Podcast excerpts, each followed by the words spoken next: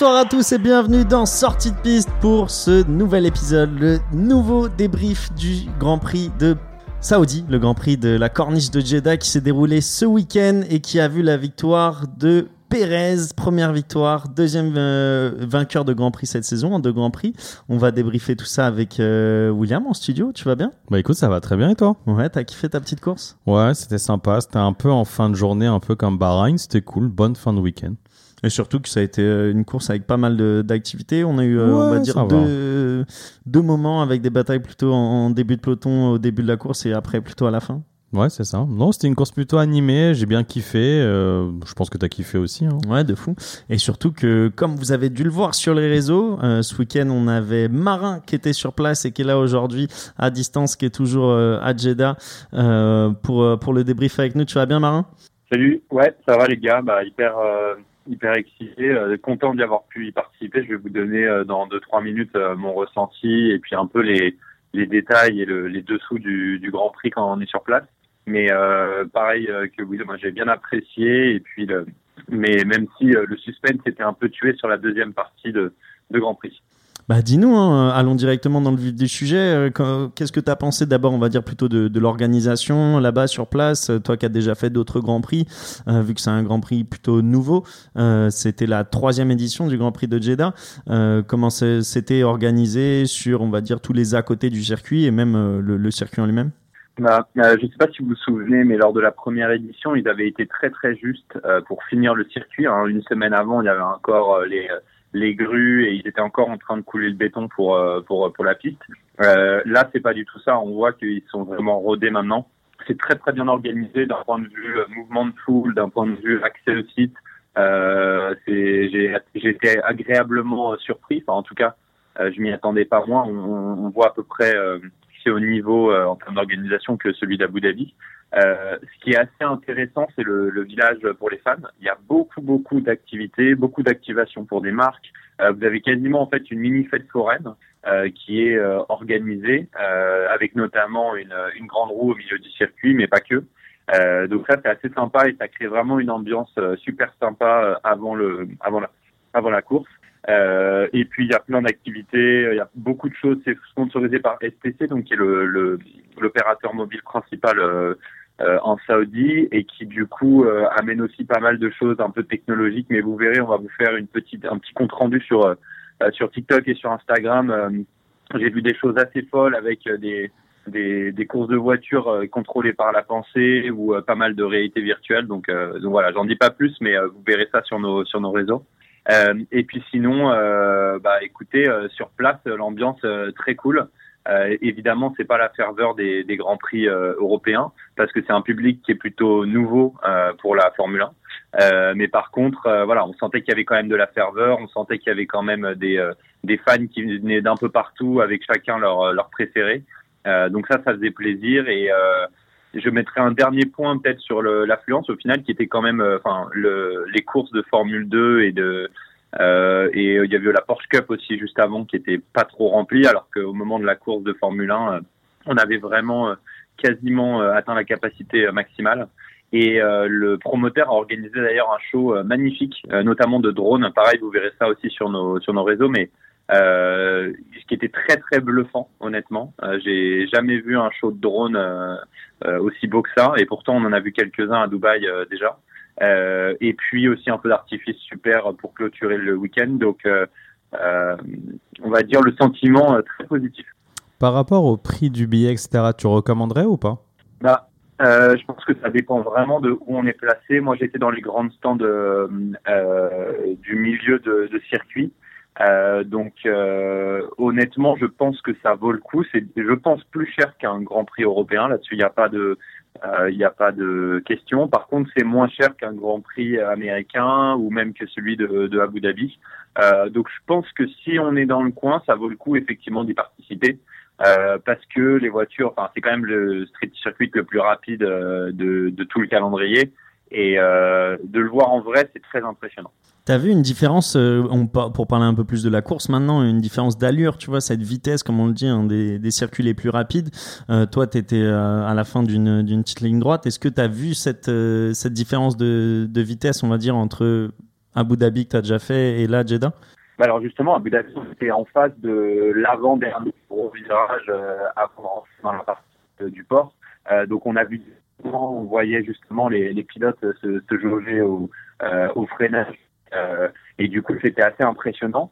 Euh, là, j'étais devant un enchaînement de virages, virages rapides. Donc c'est deux fois, enfin, impressionnant, impressionnant parce qu'on les voit passer à une vitesse folle, mais tout en tout en faisant en enchaînant trois virages euh, devant nous.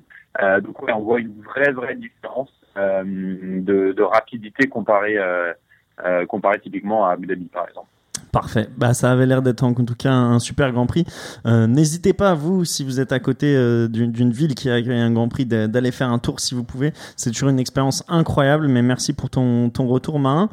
Euh, avant de, de, se lancer, on va dire, dans le débrief de la course, est-ce qu'on commencerait pas par un petit jeu, messieurs? On avait dit que cette Comment année, on chaud. allait faire un, un petit jeu. Euh, je vous ai concocté, on va dire, un nouveau jeu. C'est devine la saison. Donc on avait fait devine le circuit et là je vais vous donner des, des, des éléments sur une saison et vous allez vous devoir me donner l'année de la saison et si vous pouvez le gagnant bien sûr et si vous pouvez encore mieux le, le, le podium. Mais Attends, le gagnant de la saison? Ouais bah déjà le- ce qu'il faut pour gagner c'est l'année. L'année, ok. C'est c'est le but du jeu c'est de donner l'année. Mais ensuite si tu as plus de détails tu peux aller au-dessus. J'adore. Comment t'as eu l'idée de ce jeu? Je sais pas. euh, J'adore. ça. Marin est-ce que c'est clair pour toi? Ouais, c'est clair. Ça va être challenging, mais vas-y, let's go. Alors, euh, ma saison comporte 19 grands prix. J'ai commencé en Australie et j'ai fini au Brésil. Waouh. Mon podium, Wow. mon podium final, euh, Podium de quoi, quoi euh, Pilote? Ouais, po- podium pilote final euh, contient trois nationalités différentes. Euh, le vainqueur du championnat du monde pilote, c'est son dernier, c'est sa dernière victoire euh, de championnat du monde. Dernière 2012. victoire de championnat du monde. T'as dit quoi, Marin? 2012 Non, pas 2012. Ah non, non. Si, si, si, si, si. C'est Philippe Massa 2008. Non, c'était la dernière année avant un grand changement dans l'ère de la Formule 1. C'est pas 2008 Ah bah 2013 du coup. 2013, Marin, bien joué. Avant l'ère hybride, c'était un des Je me derniers. suis dit, je me suis dit la fin, la fin au Brésil, c'est forcément euh, avant 2014-2016 où il y a eu euh, justement euh, Abu Dhabi, Mhm. qui a depuis la fin. Et puis bah je pensais à Vettel, euh, je pensais à Vettel qui switchait justement, euh, qui gagnait, euh, qui gagnait chez Red Bull. Bah c'est ça, c'est ça. C'est la dernière fois que Vettel gagne un, un championnat du monde, c'est chez Red Bull en 2013. J'avais pas compris la question, j'avais pensé à un grand prix. Non, saison. Ouais, non, mais t'as raison. Est-ce que vous avez un peu euh, 2013. le, le podium? Donc on a dit Vettel, Vettel champion du monde et derrière c'est qui? Mark Webber, deuxième. Mark Webber troisième. Troisième, donc deuxième. Il te reste Fernando Alonso. Fernando Alonso, très juste, avec Ferrari. avec Ferrari. Et c'est Red Bull qui est du coup euh, vainqueur du championnat pilote, vu que Weber et Vettel couraient toutes les deux chez Red Bull. Renault à cette époque, Renault qui était euh, motoriste de, de chez Red Bull. Euh, bien joué Marin, Bien elle joué, est belle, Marin. elle est belle. Messieurs, passons directement au débrief du coup. Ça marche. J'ai le seum quand même. mais t'es- t'étais pas loin. Euh, mais ouais, tu vois, le- C'est pas loin, mais après, c'est le, c'est le dernier indice qui a aidé euh, quand tu as dit qu'il y a eu un gros changement, vu que l'ère hybride c'est 2014. euh, Non, bien joué. Bien joué. Et, et Australie, Brésil, je pensais que ça donne pas mal d'indices, comme l'a dit Marin, sur le fait que surtout maintenant ça a changé, c'est plus le Grand Prix d'ouverture et le Grand Prix de fermeture, donc tu sais que c'était pas euh, Ouais, super récent. Euh, passons du coup au débrief. On a vu la victoire de Pérez ce week-end, Sergio Pérez, euh, cinquième victoire de Grand Prix pour lui euh, ce week-end devant Max Verstappen, euh, auteur d'une remontée spectaculaire qui était parti 15e après une défaillance en Q1, euh, lors de Q2. Q2. Euh, Q2 pardon en Q2 lors En des, Q2, des ouais. qualifications une, euh, un problème de fiabilité moteur et troisième Alonso euh, qui conserve euh, sa place de troisième sur le podium parce que messieurs on avait eu une on va dire une controverse hier après la course Alonso qui finit troisième mais qui a écopé d'une pénalité ensuite de 10 secondes après la course par la FIA parce que la pénalité première qu'il avait eu pendant la course de 5 secondes n'aurait pas été respectée. Euh, ces équipes auraient touché la voiture avec le cric euh, avant les 5 secondes, euh, comme Ocon euh, la semaine passée. Mais après, euh, du coup, appel de Aston Martin, la FIA a décidé d'enlever la pénalité et Fernando Alonso conserve sa troisième place. On a eu pas mal de choses, William, sur le communiqué de, de presse, de, que ce soit la FIA, d'Aston Martin, avec des exemples vidéo de moments où ça a été fait par des d'autres euh, d'autres écuries. écuries de toucher la voiture avec le cric sans avoir de pénalité. Qu'est-ce que tu en penses, toi, Alors, de, de tout ça? Alors, sincèrement, ça- c'est un peu compliqué dans le sens où y a un règlement, pour moi, il faut toujours respecter le règlement. Donc, si t'as pas le droit de toucher la voiture, t'as pas le droit de toucher la voiture. Je pense que là, ce qui gêne le plus, c'est à quel point la pénalité est arrivée tard. Elle arrivée après la course. Même l'enquête arrivée après la course. Donc, si Alonso avait été pénalisé pendant la course, ça m'aurait rappelé un peu ce qui s'est passé avec Ocon au premier Grand Prix. À Bahreïn, il a vu le même type de souci. Euh, Alpine avait touché la voiture et il avait été sanctionné. Donc ça m'aurait pas choqué plus que ça. Il y a une règle, tu touches pas la voiture, donc tu es pénalisé. Mais le fait qu'ils aient attendu 41 tours avant même de lancer une enquête, ça fausse le résultat de la course en fait. Si tu préviens dès le départ, il n'y a pas de souci. Donc c'est plus ça qui m'a gêné. La FIA, euh, après l'appel d'Aston Martin, a rectifié et a laissé la, position pour euh, Alonso. Donc euh, la situation, moi je suis content qu'elle soit réglée comme ça. Évidemment, à partir de maintenant, et Russell l'a très bien déclaré après la course, va falloir quand même éclaircir les règles. Qui compte, comment on compte les 5 secondes, qu'est-ce est capable, qu'est-ce qu'on a le droit de faire ou pas faire? Je pense que c'est plus un éclaircissement après deux fiascos, on va dire, sur deux grands prix, il faut éclaircir. Ça sera fait sûrement au briefing des règles euh, Voilà. avec les teams principales et les, et les pilotes lors du prochain Grand Prix en Australie. j'imagine. Voilà, c'est là c'est pas dommageable, ça va être réglé, tout est réglé. Finalement, la belle histoire Alonso qui fait son centième podium en Formule 1, elle est là, ça fausse pas le résultat. Je pense que tout le monde est content, personne ne se plaint en fait du résultat. Je pense même Russell, Mercedes. Oui, et encore, je pense que tu vois, c'est plutôt juste Russell, euh, ça reste quand même un mec fair qui est plutôt cool, etc. Mm. Je pense pas qu'il aurait voulu Et il faire loin, un- surtout. Et surtout, il essayait de passer en dessous les Il- 5 secondes. Ouais, Marin. Oui, j'allais dire, il l'a dit en fait quand il a reçu la, la troisième place par défaut euh, pendant euh, quelques heures. Il a dit non, non, mais euh, c'est, euh, c'est ok, je suis content de prendre le trophée, mais en vrai, euh, il le mérite complètement. Donc, euh, Ah, surtout exact. qu'on parlait d'une. euh, Avant que la course se finisse, on parlait d'une pénalité de seulement de 5 secondes. Et du coup, Russell a essayé de rentrer dans les 5 secondes de Alonso. Il a même pas réussi Ouais, parce qu'Alonso a poussé. Donc, au bout d'un moment, il faut juste avouer qu'il y, a- il y a plus fort que ouais, toi. c'est fair play. Euh, Et moi, euh, je voulais mentionner euh, deux petits trucs là-dessus. Euh, le premier, c'est que euh, aujourd'hui, en fait, euh, je pense que ça, ça, je suis 100% aligné avec ce que vient de dire euh, Will, euh, mais ça fait écho aussi au règlement. Aujourd'hui, en fait, le, le temps de pénalité, il est compté par les équipes. Et c'est aussi ça un peu le problème, c'est que du coup, c'est l'équipe. Ils Ouais, ont un mec qui a, alors, je sais pas effectivement comment il comment il compte, mais j'imagine qu'il y a un gars qui a, qui a un chrono et qui est devant. Et si vous vous souvenez, la semaine dernière, euh, ils ont été pénalisés par euh, pour Ocon euh, pour 0.2 euh, secondes ou chose comme ça.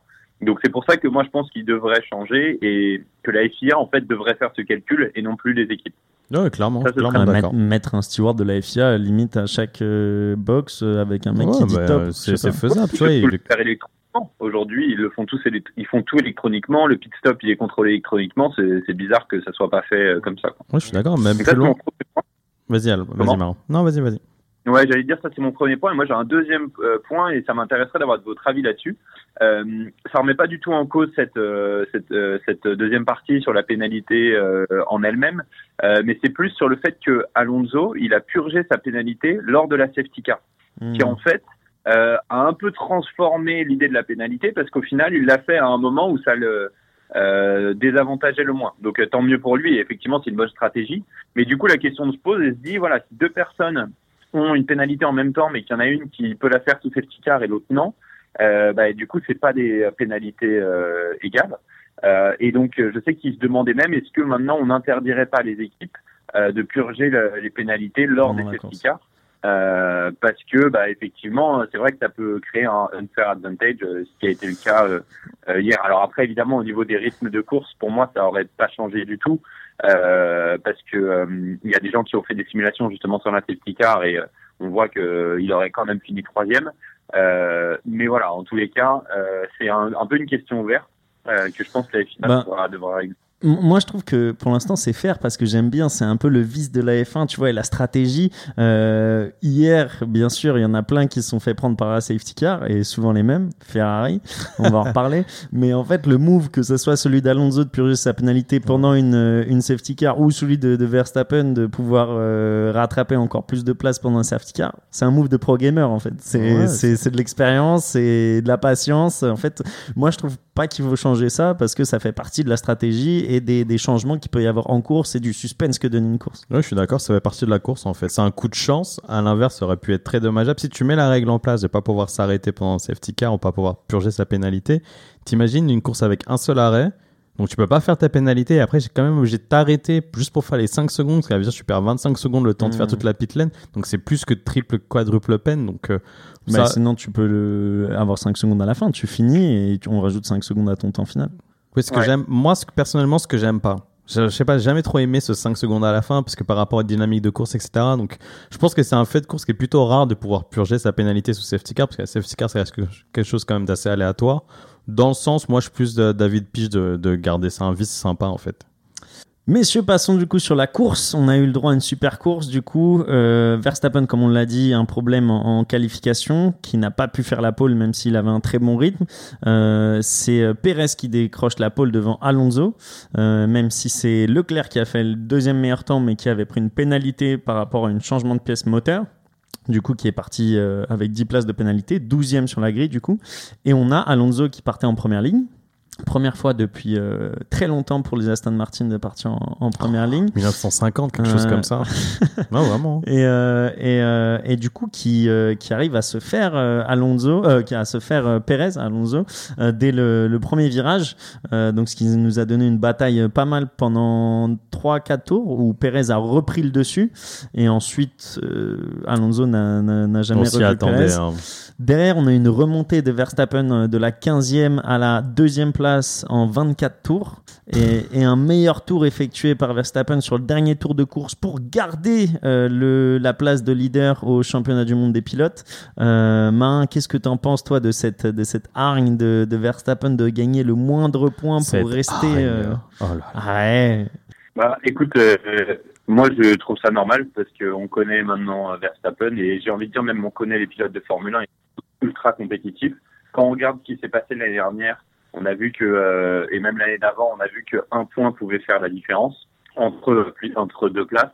Euh, et je pense que Verstappen il a compris que vu la voiture qu'ils ont euh, avec euh, Perez, euh, que euh, c'est clairement lui sa plus grosse menace. Pérez de l'autre côté, lui, il a compris que c'est l'année ou jamais pour potentiellement être champion du monde. Donc je pense que les deux vont, vont vraiment se rendre coup par coup et point par point, si, euh, si je peux le dire ici. Euh, après, il y a eu une petite polémique sur les réseaux là sur euh, le fait que Red Bull avait potentiellement demandé à, à, Verstappen d'accélérer et Checo de ralentir. Euh, je vous invite, on va republier sur le Twitter, ça peut être intéressant. Il y a un, un qui a fait une euh, qui a fait une analyse euh, quand on écoute la euh, les on-board, on s'aperçoit qu'en fait la, euh, la F1, euh, la réalisation internationale, ils ont ils ont sorti que quelques messages et du coup ça crée un peu une storyline euh, Red Bull qui dit à Checo euh, ralenti ou en tout cas n'accélère pas. Et par contre on lui dit ah non non mais euh, Verstappen lui euh, il a pas cette info et il va plus vite. Alors qu'en fait c'est pas vrai euh, on entend clairement dans les on-board que euh, Verstappen son ingénieur lui dit pendant quatre tours de suite et pendant quatre tours de suite il décide de pas l'écouter. Et ils ont eu tous les deux un problème de transmission au même moment où ils reportaient que sur les grandes vitesses, ils avaient en ligne droite, ils avaient, ils entendaient un bruit bizarre. Donc c'était encore moins une raison de, une raison d'accélérer parce qu'il il fallait tout simplement gérer jusqu'à dans les derniers tours qui restaient pour euh, pour ramener la voiture et faire le one-two euh, qui était prévu. Donc au contraire, Red Bull, ils avaient une volonté de figer les places et de ramener la voiture jusqu'au bout. Euh, mais quand on l'écoute extérieurement, on a l'impression que euh, il voulait euh, potentiellement les, les Mmh. changer. Après, quand tu regardes la course et surtout du coup le moment où euh, ce petit quiproquo il arrive, on va dire on est à 10 tours de la fin, euh, où il y a 5 secondes d'écart entre les deux, et Perez arrive à garder ces 5 secondes d'écart. Euh, William disait dans l'épisode le, 0 euh, de cette saison, est-ce que ce serait pas une, une, occasion en or pour Perez euh, cette année? Est-ce que ce serait pas un danger? Moi, clairement, sur ce genre de course, je lui tire mon chapeau parce qu'il arrive à faire sa course très bien, il, il tire pas sur la voiture du tout, il fait ce qu'il ce a à faire. Et ensuite, quand il faut pousser et garder un, un, concurrent à distance, bah, il, il a gardé 5 secondes et les 5 secondes, elles sont jamais réduites. Tout de la course. J'ai vu une stat, c'était la première victoire de Perez où Verstappen est deuxième de la course. Et donc c'est assez fou parce que de facto, ça veut dire que c'est la première fois qu'il le bat à la loyale. Et donc, euh, comme tu disais, il a très bien tenu tout le deuxième relais et c'est une super performance de Perez. Donc, est-ce que ça va tenir sur la, sur la saison? C'est la question que je vous demande. Si les deux peuvent vraiment se battre, on va dire jusqu'au, on va dire la troisième partie de saison, jusqu'au Mexique, quelque chose comme ça, est-ce qu'ils vont vraiment les laisser se battre jusqu'au bout? Ou est-ce qu'ils vont essayer de favoriser Verstappen pour un troisième titre mondial ou ils vont laisser Perez gagner son premier titre mondial? Qu'est-ce que vous en pensez? À la loyale, est-ce que c'est possible? Marin, est-ce que tu veux, est-ce que tu as un avis? Bah, Après, on sait que Perez, il est très fort sur les euh, circuits de rue. Euh, donc, euh, c'était limite logique que qu'il remporte ici. Après, ça aurait été intéressant de voir si Verstappen était parti de la première ou la deuxième ligne. est-ce qu'il aurait fini au même endroit? Après, euh, après, moi, j'espère, enfin, je pense que Perez a montré qu'il avait le niveau justement pour se battre euh, à armes égales avec Verstappen, même si Max, il a quand même un talent inné, notamment pour contrôler la Red Bull et que la voiture, elle est vraiment faite pour lui. Mais moi, j'y crois, j'y crois. Je donnerais une petite chance à, je donnerais une après, petite chance à Checo. Après, euh, tu dis, ouais, en partant de, de, la, de la même ligne ou de la deuxième ligne, euh, au restart, après la voiture de sécurité, je crois qu'il est derrière, que je dise pas de bêtises, Hamilton? Non, il est même devant Hamilton parce qu'il leur passe. Il est devant Hamilton. il est derrière Donc, Alonso. Il est derrière Alonso. Donc euh, il, est, il, est, il est pas loin en fait. Il est, il est juste derrière Ouais, lui. il y arrive pas. Comme Donc, tu dis, il n'y arrive pas à le euh, prendre. donc, euh, euh, et aussi à noter, super, euh, super bataille avec Alonso. Moi j'ai bien aimé, même si ça n'a pas duré longtemps. Euh, Pérez qui doit peut-être s'améliorer sur le, sur le départ. Il l'a dit lui euh, directement en interview d'après-course. Et Alonso qui a bien réussi à, à partir, même si sa position au départ n'était pas euh, licite. Euh, je voulais... Et ensuite remonter de Verstappen, bah, on l'a dit hein, déjà, mais incroyable qu'il puisse faire ça. La vitesse de la monoplace de Red Bull dans les lignes droites, Ça fait peur. incroyable. Ça fait peur, ça Et, fait peur. La domination Red Bull a fait peur quand Ouais, même. Ils ont, ouais, le plus- ouais. Le pire, c'est qu'ils sont pas là d'être à fond. Ouais, ils disent qu'ils tirent pas sur les pneus, ils tirent pas sur le moteur, les mecs sont tranquilles quoi. Parce que les mecs sont tranquilles, ça te rappelle les dominations de la Mercedes, on va dire la dernière, la W11, peut-être dominatrice comme ça en 2020, ou des années même pires, les années Schumacher, hein, les années Ferrari Schumacher, où vraiment les mecs sont les deux devant. C'est pas un là, c'est les Mhm. deux devant, mais Bah, loin. si on en arrive à avoir ce débat euh, Perez-Verstappen, c'est qu'on voit déjà les deux devant. au Ah oui. Euh, messieurs, passons au statu quo Mercedes-Ferrari. On a eu un peu euh, la même euh, typologie de course euh, pour les deux écuries cette semaine, euh, avec euh, euh, Hamilton qui essaie de dépasser Russell qui se rapprochait sous la seconde mais qui n'a pas réussi à le dépasser. Et pareil avec Leclerc qui usait ses gommes derrière Sainz et qui n'a pas réussi à le dépasser. Et au final, en deuxième partie de course, les deux ont, lâché pour pas abîmer la voiture et, ramener la voiture à la fin. Toi, Marin, qu'est-ce que tu en penses de ces deux stratégies qui les rendent, on va dire, la troisième et quatrième force du plateau derrière euh, Red Bull et Aston Martin Bah, moi, j'étais quand même assez surpris euh, de la, du fait que Mercedes euh, a quand même pu tenir le rythme, au début en tout cas. C'était d'ailleurs assez intéressant, j'ai oublié de le mentionner tout à l'heure, mais quand on est au circuit, on se rend beaucoup plus compte des écarts qu'à la télé. Euh, la télé, c'est 3-4 secondes, bon, on est, c'est- une info, mais je veux dire, on s'en rend pas vraiment compte. Alors que quand on a la voiture qui toutes les 1 minute 30 passe devant nous, on voit en fait euh, tour après tour que l'écart soit bah, reste le même, soit il s'agrandit. Et euh, moi, ce qui m'a qui m'a assez surpris, euh, enfin pas surpris, mais en tout cas, ce qui est assez impressionnant à voir, c'était l'écart que les Red Bull ont mis à toutes les personnes euh, qui les suivaient, euh, l'écart que les Mercedes ont mis aussi aux Ferrari, qui ont en fait au, final euh, eu assez de mal après, enfin je veux dire sur le deuxième relais, à, à maintenir, euh, à rester au contact euh, des Mercedes. Euh, et puis surtout l'écart de ces euh, six premiers, euh, fait si on prend euh, si on prend euh, notre ami Alonso, euh, avec tout le reste. Euh, et d'ailleurs, c'est un point assez intéressant. Je sais pas ce que vous en avez euh, pensé, mais j'ai trouvé que le l'ordre de ce plateau a été assez lissé au final. C'est-à-dire qu'on avait beaucoup euh, de voitures égales au même endroit. Donc vous aviez Bah, à chaque Stroll- fois les deux pilotes regroupés. Si Stroll sort Euh, pas, euh, on a exactement ça parce que je pense que Stroll fait euh, fait quatrième et, et du coup on aurait eu les forces de plateau. C'est de pour Red ça Bull que et de Aston et de Ferrari et de Mercedes, c'est exactement. ça. Euh, inverse, les Mais deux Mercedes et les deux Ouais, Ferrari. pardon. Mais Alpine, euh, McLaren, euh, enfin tous les pilotes en fait étaient regroupés quoi. Mm. Ouais, bon, McLaren, c'est un concours de circonstances quand même, parce que la probabilité Ouais, ouais. que les deux bon. pilotes se cassent les longs Bah, à deux tours d'intervalle. Vous vous en parlez, du coup, on va faire la transition, on va dire, avec euh, plus euh, le milieu de tableau et même la deuxième partie de tableau. Euh, moi, juste une petite note. J'ai beaucoup aimé euh, la bataille Magnussen-Tsunoda pour euh, la dixième place et le point de la dixième place. Il y avait du racing là, c'était Ouais, j'ai- beaucoup aimé. Il y avait des risques pris, il y avait des, des beaux freinages en, en fin de ligne, etc. Tsunoda Euh, qui donc- défend très très bien sa place à chaque fois au T1, euh, très propre, très mature, euh, c'est Ouais, mais excellent. il- là, c'est la patience, tu vois. Magnussen, il l'a eu euh, avec la patience, avec le temps, je pense, et, et surtout, il l'a bien eu. Donc, un, un point mérité pour Magnussen et la As, la As qui va beaucoup mieux. Euh, et ensuite, William, je voulais t'entendre du coup sur euh, Piastri-Norris. Euh, Piastri qui avait euh, qui s'est fait sa petite course euh, tout seul. Ouais. Il voulait passer devant Norris et euh, du coup, euh, il a réussi à dépasser Norris. Tu nous en avais parlé en début d'année quand on avait fait un focus, un zoom sur sur l'écurie. Qu'est-ce que t'en penses toi, vu que c'est juste la bataille deux alors, pilotes que tu peux On va, on va mettre de côté qui sont battus pour les peut-être 16, 15 et 17 positions. Donc ça, on met ça de côté. C'était cool de voir que Piastri a un très bon rythme de course. Puisque toute la course, même s'ils avaient des stratégies plus ou moins décalées les deux, ils étaient côte à côte. Donc ça faisait longtemps qu'on n'a pas vu deux pilotes McLaren sur le même rythme. Et le fait qu'il attaque en fin de course, ça m'a énormément surpris. Alors qu'en plus, Norris avait des médiums contre des hards pour, euh, pour euh, Piastri, donc je m'attendais pas. Il l'a attaqué. Norris a quand même montré sa dominance, il a défendu une première fois. Ensuite, il a réattaqué. Je pense que là, Norris a du backup, il n'a pas essayé de, de forcer plus que ça. Et la, et la chose qui est positive, c'est qu'il a même réussi, lui, à attaquer Sergeant, alors Et que à le Norris, dépasser. et à le dépasser, alors que Norris a buté pendant plusieurs tours, il a même pas réussi à l'avoir à la fin. Donc le rythme de Piastri est prometteur. Tu sens un peu aussi comme Sergeant, tu sens que c'est des rookies qui essaient pas trop attaquer au départ, qui sont encore un peu euh, prudents. Tu le vois dans le on-board. Malheureusement, tasse et euh, lui casse son aileron avant.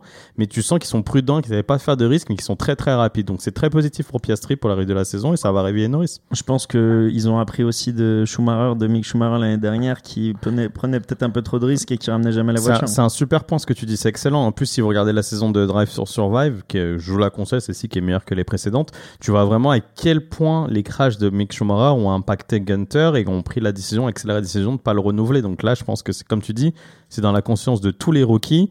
Cassez pas la voiture. Et j'avais rarement vu une saison où des rookies, bah, la cassent quasiment pas. Sargent a fait quelques erreurs en essai, mais il tape pas les rookies, donc c'est excellent. Mais c'est excellent. Messieurs, Bon, après, on- ça fait deux grands prix, hein, donc euh, ça va être. euh, ouais, c'est on clair. va, on va voir aussi. Il y a juste un point aussi intéressant parce que tu as mentionné la bataille euh, entre la Haas et la AlphaTauri. Je ne sais pas si c'est la même chose côté télé, mais en fait euh, sur le circuit, maintenant que euh, euh, AlphaTauri a le sponsor Orlen qui est rouge, en fait euh, au premier coup d'œil, on a tendance à confondre les voitures. Ah mais Grave. totalement. Mais la- surtout la As et la AlphaTauri, on dirait la même parce qu'ils ont les mêmes, euh, Ouais, on va dire grave. différentiels. Le le le, Le contraste entre le noir et le blanc, le blanc et, et le, le bleu rouge, foncé le avec le rouge. et surtout qu'ils c'est ils sont à la même couleur, ils sont aux mêmes endroits en fait. L'aileron est blanc, les côtés sont noirs, le truc est rouge. Donc C'est vrai que ça manque de- d'exotisme un peu dans les livrets. À l'avant, tu avais les voitures jaunes des Jordan, les oranges des Arrows, les vertes de Jaguar et. Alors, Même là, le vert d'Aston Martin, il est très foncé au final. Donc euh, ça manque. Le carbone. Après, euh, ça m'a fait penser, tu sais, le- la, la FIFA ou euh, l'UFA lors des matchs de foot, ils, ils obligent justement les équipes à porter euh, tel ou tel maillot euh, extérieur pour justement Ouais, ouais. qu'il y ait une assez différence. Tu vois, ils pourraient mettre un truc en disant, bah voilà, s'il y a quelqu'un qui a déjà entre guillemets shotgunné la couleur, euh, trouvez-vous autre chose parce que euh, là, là, les voitures, elles. T'imagines, ils font ça à la criée en début de saison. Ouais, moi c'est Ouais. rouge. T'imagines le mec qui prend le rouge Ferrari, la gueule de Ferrari, c'est génial. Bizarrement, bizarrement, il y a personne qui prendra le rose à Alpine, tu vois. ouais, j'imagine. Euh, messieurs, quelque chose à rajouter sur euh, ce débrief? Un autre point que vous voulez mettre en avant avant de passer au pronostic pour euh, l'Australie? Moi, juste euh, revenir rapidos, bon, pas sur la course, mais plus sur le week-end en général, surtout des Français en F2.